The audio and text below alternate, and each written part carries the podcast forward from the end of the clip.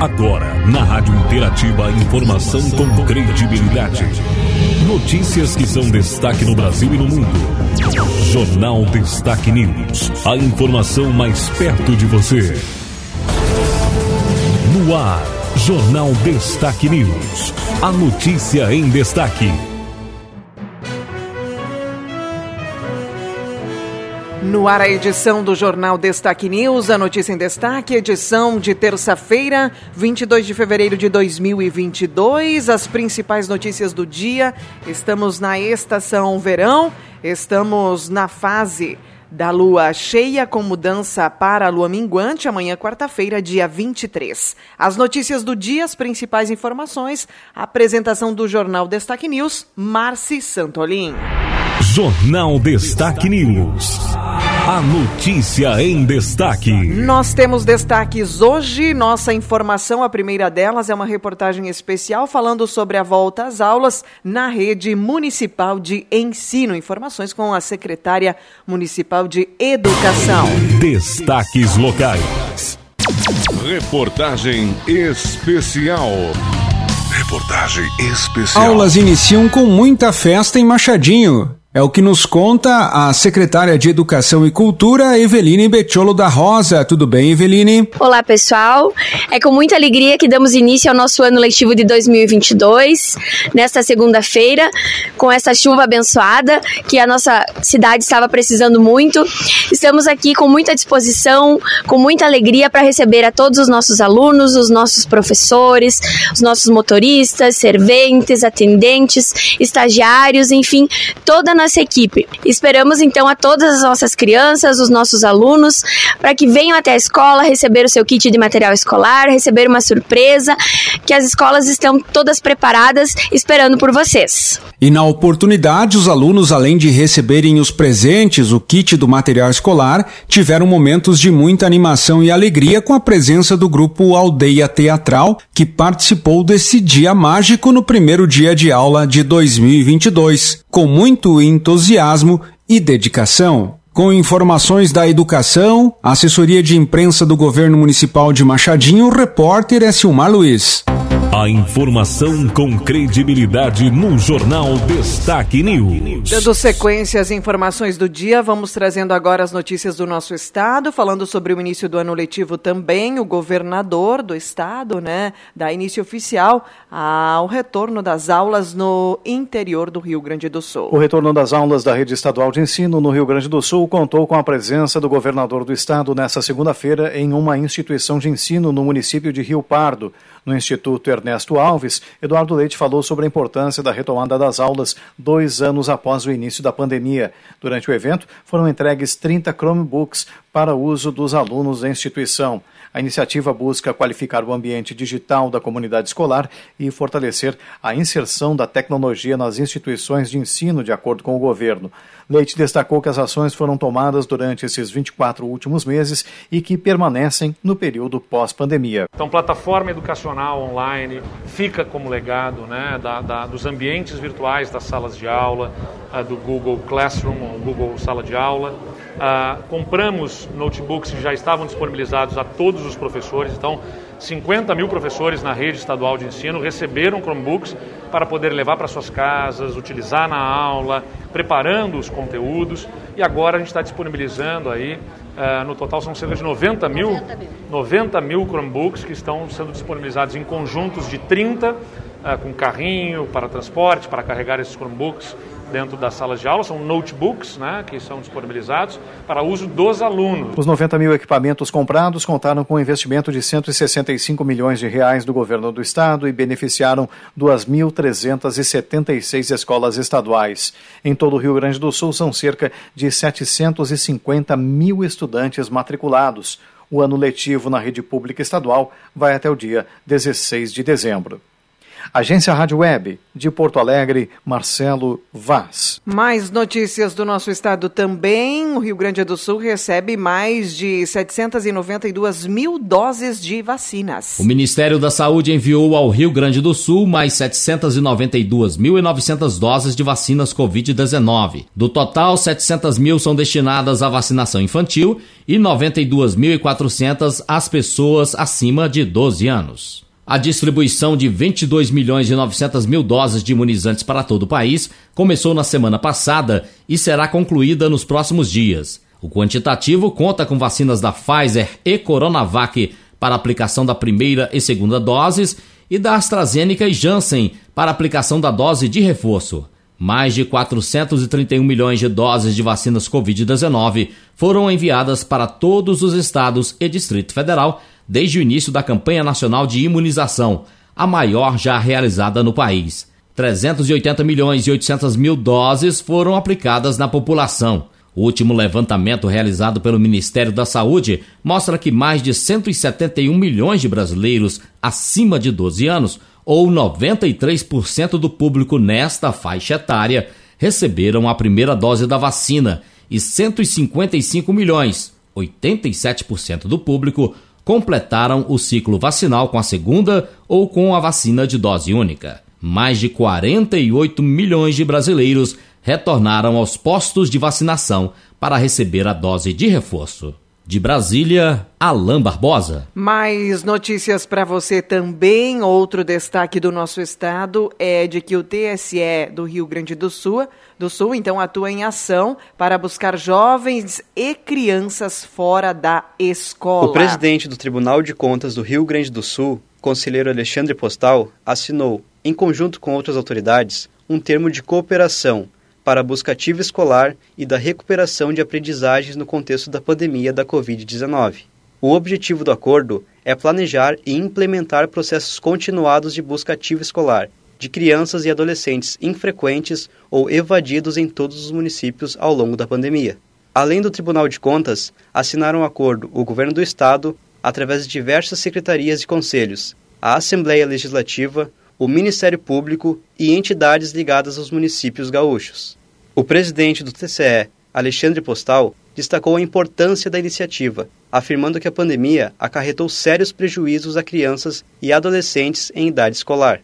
Participou também da ação o conselheiro César Miola, vice-presidente do Instituto Rui Barbosa, uma das entidades signatárias do termo de cooperação. Do Tribunal de Contas do Rio Grande do Sul, Henrique Lemes. Mais informações para você. Vamos falar agora de política. Política em destaque. As informações sobre política. Bolsonaro reforça a decisão de dar aumento apenas a policiais. O presidente Jair Bolsonaro surpreendeu hoje ao pedir compreensão às demais categorias de servidores públicos, mas reforçou que pretende dar um reajuste prometido às forças policiais federais, Polícia Rodoviária Federal, Polícia Federal e Departamento Penitenciário Nacional. O pedido foi feito numa cerimônia nesta segunda-feira aqui em Brasília para o lançamento de programas de direitos humanos. A surpresa é que Bolsonaro chamou para o palco onde iria discursar os superintendentes da Polícia Rodoviária de todos os estados. Foi então que ele discursou. Vivemos um momento difícil com a pandemia, onde lamentamos todas as mortes mas também sofremos um baque na economia. E algumas categorias, ou melhor, todas as categorias merecem ser valorizadas. E que nós procuramos a fazer. Quem nós puder salvar na frente, a gente salva. Espera a compreensão das demais categorias, dos demais servidores do Brasil. O que nós queremos é reconhecer o trabalho de todos, no ano passado, o governo reservou 1 bilhão e 700 milhões de reais no orçamento deste ano para conceder reajuste às categorias policiais federais. Essa disposição aumentou a pressão das demais categorias que reagiram com ameaças de greve e várias manifestações pelo país. Só para lembrar, este ano tem eleições. O governo tem até o dia 2 de abril para cumprir a lei eleitoral e conceder qualquer reajuste. Depois disso, a lei só permite aumentos após as eleições. Agência Rádio Web de Brasília, Humberto de Campos. Agora nós estamos falando de política, nós também vamos falar das eleições deste ano. Né? Em outubro temos aí as eleições. O cenário do país aponta a informação, ajuda a colocar Lula como favorito. Vamos entender essa informação. A nova pesquisa de opinião da Confederação Nacional dos Transportes, CNT, divulgada nesta segunda-feira, mostrou mais uma vez o favoritismo do ex-presidente Lula Lula. A pesquisa estimulada avaliou as intenções de votos nas eleições presidenciais deste ano. Lula aparece com 42,2% das intenções de votos no primeiro turno, seguido de Jair Bolsonaro com 28%, Ciro Gomes com 6,7% e Sérgio Moro com 6,4% das intenções de votos. Na análise do professor universitário, mestre doutor em ciência política, política Rodolfo Marques, a pesquisa mostra um certo fôlego para Bolsonaro, mas o cenário do país ajuda a colocar Lula como favorito. O presidente Bolsonaro esteve numa condição pior, ele demonstra um certo fôlego para recuperação, mas algumas variáveis devem interferir, principalmente no campo da, da economia, cenário que está bem complicado, a própria questão da pandemia, né? o Brasil volta a viver um momento complicado e também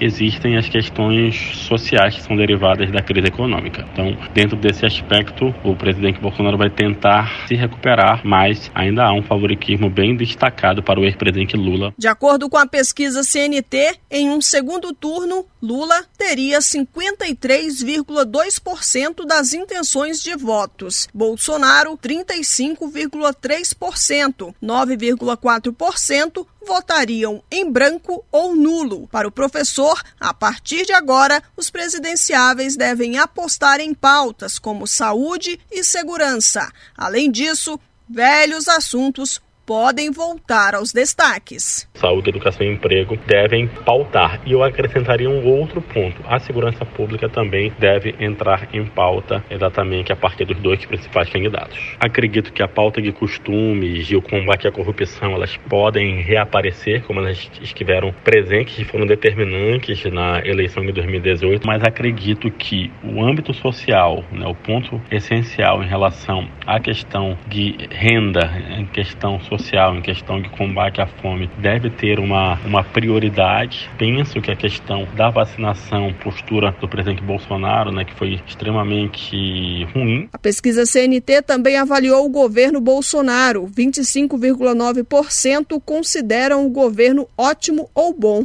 30,4% acharam regular e 42,7% ruim ou péssimo. Segundo a pesquisa, saúde, educação e emprego são as áreas que mais precisam de melhorias. Foram ouvidas 2.002 pessoas entre 16 e 19 de fevereiro. A margem de erro é de 2,2 pontos e o nível de confiança é de 95,6%. O número do registro no TSE é BR 09751-2022. Agência Agência Rádio Web, produção e reportagem Janaína Oliveira e Igor Pereira.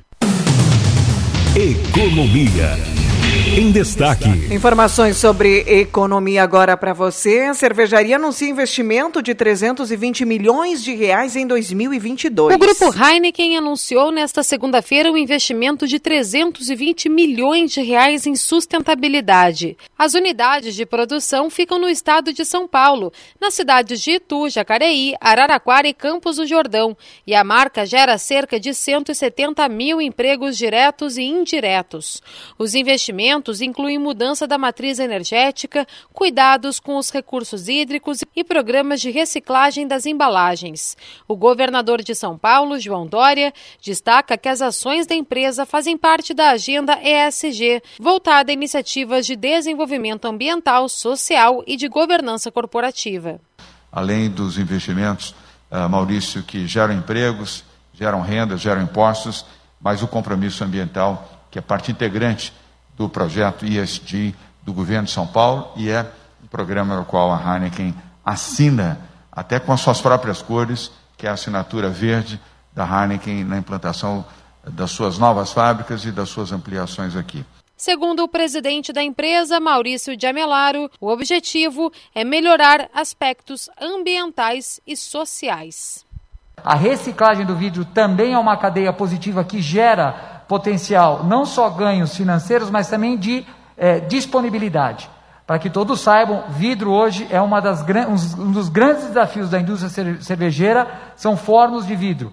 Então a Heineken ainda importa quase 30% do seu volume de vidro do mercado internacional. Então, ser sustentável na cadeia de vidro também ajuda a gente na nossa operação a ser mais eficientes e também mais nacionalizados, o que é importante para todos nós. E por fim, ah, os nossos funcionários do Brasil têm uma meta já de inclusão e diversidade, que também é um aspecto social, né, de ter ah, até ah, 2030 50% das nossas lideranças ah, em ah, lideranças femininas são Paulo é o maior estado em volume produtivo da Heineken. Entre 2019 e 2021, a empresa investiu 1 bilhão e 700 milhões de reais no estado. As ações têm apoio técnico do governo de São Paulo por meio da Invest SP. Agência Rádio Web de São Paulo, Tereza Klein. Informações também sobre economia. Governo paga Auxílio Brasil às famílias com NIS final 7, hoje terça-feira.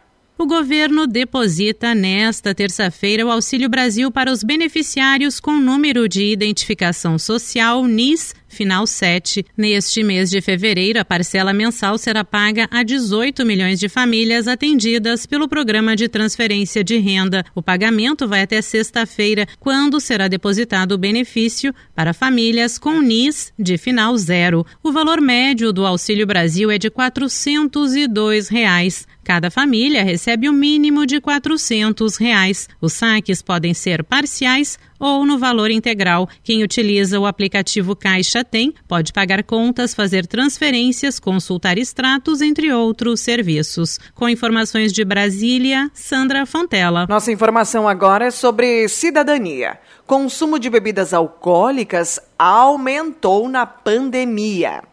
O consumo excessivo de bebidas alcoólicas está associado a mais de 200 problemas de saúde e a mais de 300 mil mortes anuais nas Américas. A maioria dos óbitos, 64%, acomete pessoas com menos de 60 anos, segundo estudos de 2018 da Organização Pan-Americana da Saúde, OPAS. Uma outra pesquisa exploratória conduzida pela entidade em 33 países da América Latina e do Caribe identificou que as contingências econômicas e sociais ampliaram o consumo de álcool durante a pandemia de Covid-19, tanto entre homens quanto em mulheres. O Ministério da Cidadania divulgou os indicadores no último domingo, 20 de fevereiro, Dia Nacional de Combate às Drogas e ao Alcoolismo, para reforçar a necessidade de prevenir e combater o consumo excessivo de álcool. Segundo o secretário nacional de Cuidados e Prevenção às Drogas do Ministério, Quirino Cordeiro, o estudo da OPAS aponta que 74% dos brasileiros entrevistados beberam durante a pandemia e 42% beberam de forma pesada em algumas situações. O secretário explicou que os quadros de ansiedade aumentam em mais de 70% as chances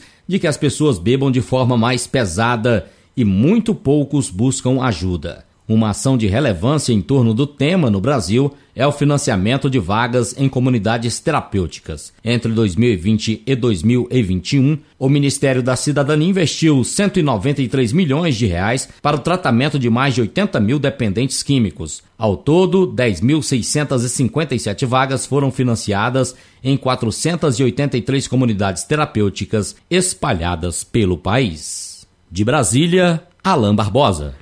Notícias do dia também. A gente fala agora sobre a média de casos de Covid no país uh, e também sobre a queda nos números, né? Durante 12 dias seguidos. O Brasil comunicou nesta segunda-feira mais 37.300 casos e 318 mortes relacionadas à Covid-19. A média móvel de casos está há 12 dias em declínio, no momento no patamar de 101 mil registros por dia. Já a média móvel de mortes marca 824. Esse índice está acima de 800 desde o último dia 8. As informações constam de levantamento do CONAS, o Conselho Nacional de Secretários de Saúde. Ao todo, o país acumula mais de 28 milhões e 200 mil casos e 644.604 mortes desde o início da pandemia. Os países que comunicaram mais vítimas da doença nesta segunda foram Rússia, França e Turquia. O número de novos casos foi liderado por Rússia, Alemanha e Coreia do Sul. Agência Rádio Web. Produção e reportagem Bruno Moreira. Notícias e informações, nós temos mais destaques de hoje para você na edição. A informação com credibilidade no Jornal Destaque News. No mundo, manchete do dia: Ucrânia pede sanções severas à Rússia e cogita romper relações diplomáticas. Exigências ocorrem após Moscou reconhecer a independência das regiões separatistas. No Brasil, ProUni abre inscrições com a oferta recorde de bolsas para o ingresso no ensino superior. As inscrições começarão à meia-noite de hoje e vão até o dia 25 de fevereiro. Relatório Focus eleva a projeção da inflação para 5,56% neste ano de 2022. Sobre a tragédia no Rio de Janeiro, chega a 182 o número de mortes na maior tragédia de Petrópolis. Bombeiros ainda buscam 104 pessoas que estão desaparecidas após a cidade ter sido atingida por um forte temporal. Fumaça de incêndios invade o sul do Brasil.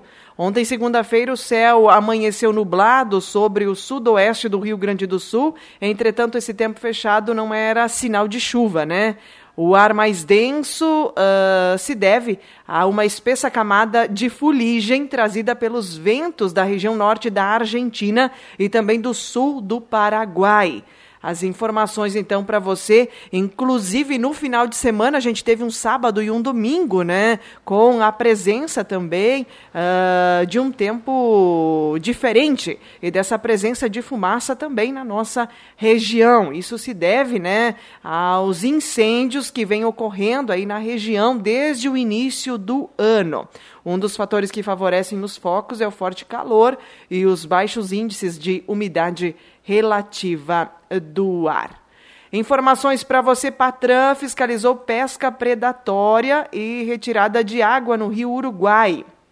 Uma guarnição do terceiro aí pelotão, né, da Patrã de São José do Ouro realizou no sábado uma operação embarcada no Rio Uruguai na barragem da usina Machadinho. Foram vistoriados pesqueiros e acampamentos a fim de coibir delitos contra a pesca predatória. Durante a fiscalização foram encontradas redes de pesca armadas dentro do lago e os policiais retiraram cerca de mil metros, né, de redes e soltaram 16 peixes vivos né, em seu habitat natural. Não foram encontrados os responsáveis pelas redes.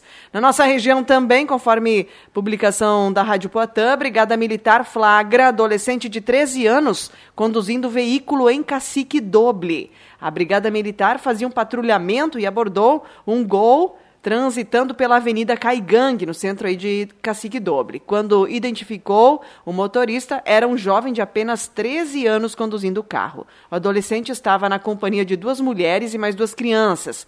Após os trâmites, ambos foram liberados, sendo o veículo entregue a uma pessoa habilitada. O condutor e os demais ocupantes residem no interior do município. A proprietária do veículo vai responder por crime de trânsito, conforme artigo aí do Código de Trânsito Brasileiro, por permitir pessoa não habilitada conduzir veículo automotor. Esse fato ocorreu, foi registrado no dia de ontem. Boletim Covid-19, município de Machadinho, as informações da Secretaria Municipal de Saúde. Machadinho soma 1.411 confirmados, né? Pela Covid-19. 1.387 estão curados.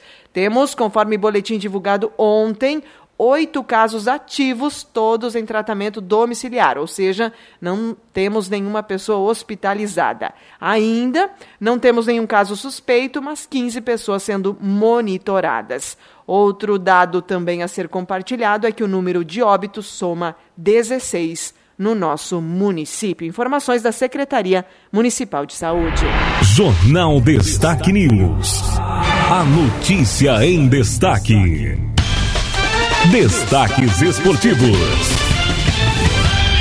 Vamos falar do esporte, informações, forjado na várzea, Gabriel Silva passa a ser o meia com Roger e briga por novo espaço para o Grenal. Informações né, do Grêmio, meia de 19 anos, foi elogiado pelo treinador após goleada diante do São Luís, mas não tem vaga garantida no clássico. Com Copa do Brasil à vista, Roger Machado garante Grêmio com força máxima no Grenal. Time enfrenta o clássico pelo Gauchão no sábado, três dias antes da estreia do torneio nacional contra o Mirassol.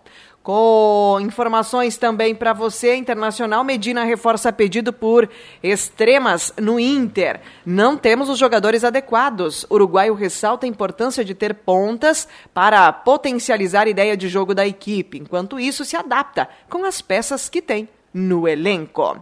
Força de Moisés ou técnica de Paulo Vitor? O dilema para a lateral esquerda do Inter no Grenal. Semana Grenal será importante para Medina definir quem será o dono da lateral esquerda.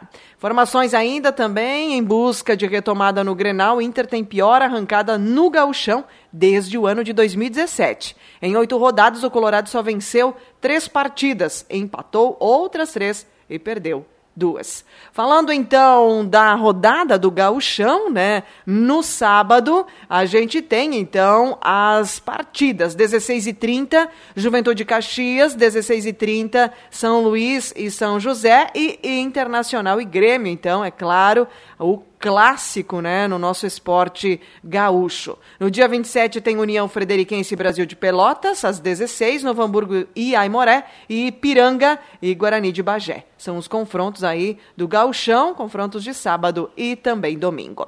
Copa do Brasil, primeira fase começa com 80 times. A primeira fase é disputada em jogo único, com os visitantes jogando pelo empate. No total, 92 equipes jogam pelo título com 12 entrando apenas na terceira fase. O torneio abre oficialmente nesta terça, às 16h30. Tem jogos hoje, né? 16h30, tem jogos à noite também, 19 horas e 21h30. Informações, então, para você também falando da Copa do Brasil. Notícias do esporte. Agora em destaque a previsão do tempo. Vamos à previsão do tempo antes de trazer aí como será o tempo para Machadinho, para o nosso estado. Hoje, né, a gente vai falar do frio que deve chegar mais cedo este ano. A Agência Americana de Meteorologia e Oceanografia indicou que o fenômeno Laninha alcançou sua maturidade. O fenômeno prosseguirá até o outono, aproximadamente até o mês de maio, chegando ao final no começo do inverno. Há especulação em torno do aparecimento do fenômeno El Ninho no segundo semestre. Ao contrário do Laninha, o El Ninho é o aquecimento das águas do Oceano Pacífico, causando a seca na Amazônia e no Nordeste, e o aumento das chuvas no sul do país. Atualmente, a oscilação interdecadal do Pacífico, em fase fria, vem impedindo o aparecimento frequente de El Ninhos. Nos últimos 10 anos, Três previsões de El Ninho não se confirmaram. Para a agência, o ano de 2022 será semelhante ao ano de 2012, ou seja, justamente né, um dos períodos em que havia previsão de El Ninho que não se confirmou. Por outro lado, a laninha causou perdas significativas na safra de grãos, especialmente aí nos estados do Sul e também no Mato Grosso do Sul. Para o período entre fevereiro e abril deste ano, a simulação da Universidade de Colômbia indica manutenção da chuva abaixo da média no centro, no oeste e sul do Rio Grande do Sul, além de boa parte do Uruguai e Argentina uh, comprometendo o desenvolvimento agrícola. Outras áreas com chuva abaixo da média aparecem também uh, entre São Paulo, Minas Gerais, Rio de Janeiro, Espírito Santo e também em outras regiões. Outra expectativa está na baixa das temperaturas de forma antecipada neste ano.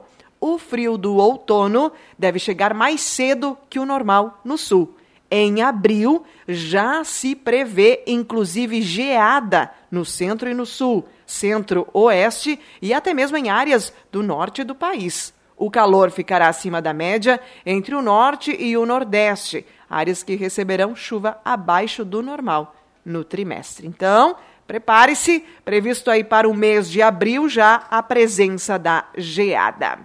Tempo abafado e instável predomina nesta terça-feira. Agora falando das previsões, né, para hoje. O nosso estado terá um dia de sol entre nuvens com sensação de abafamento e instabilidade. Apesar do ar quente e úmido, o tempo firme não é garantido em algumas regiões, né? Pela manhã já teve aí chuvas isoladas na fronteira oeste.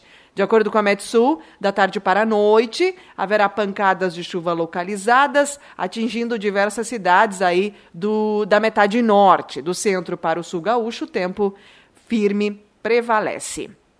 As informações conforme aí a Somar Meteorologia são para Machadinho hoje condição de sol, chuvas aí no período da tarde para a noite. A Somar aponta que a nossa região pode ter até 16 milímetros. Hoje e no decorrer da semana as máximas alcançam 33 graus. Amanhã, mesma condição, 10 milímetros de chuva. Sol com pancadas de chuva novamente na quinta, 16 milímetros. Sexta-feira, mais 14. Sábado, poderemos ter 20 milímetros de chuva. Domingo, mais 5 milímetros de precipitação. A madrugada de domingo vai ser mais agradável. Nos demais dias temos 22 e 23 graus, domingo 17. Mas máximas aí passando dos 30 graus. A segunda de carnaval terá 15 milímetros de chuva e a terça mais 7 milímetros. E falar em chuva também, quarta, quinta, sexta e sábado, aí da semana que vem, né, os primeiros dias do mês de março devem também ter novamente condição para pancadas de chuva. Pouco volume, então 4, 3, 6 milímetros, mas pode haver sim pancadas mas uma chuva mais uh, de maior precipitação está prevista então para os próximos dias a partir de hoje. Ontem a gente teve 20 milímetros de chuva no perímetro urbano. Esse foi o acumulado aqui na nossa cidade ontem. A precipitação de chuva que ocorreu né, no período da manhã. Não havia toda essa precipitação prevista, mas teve o registro então de 20 milímetros no perímetro urbano. Informações para você a somar meteorologia, trazendo indicativo do tempo e da temperatura, assim deve seguir até o dia 8 de março. 15 dias, então, de previsão, né? Não é exatamente o que pode acontecer, é uma previsão da tendência do tempo. Informações para você no www.destaquenews.com. Eu finalizo aqui a edição do nosso jornal. Termina aqui mais uma edição do Jornal Destaque News. A informação com credibilidade. Aqui, na sua rádio.